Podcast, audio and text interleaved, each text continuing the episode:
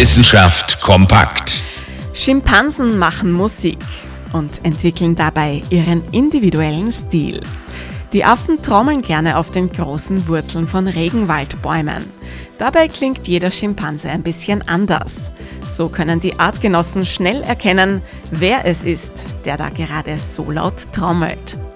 Die Schimpansenmusik ist über weite Strecken zu hören und erfüllt gleich mehrere Funktionen.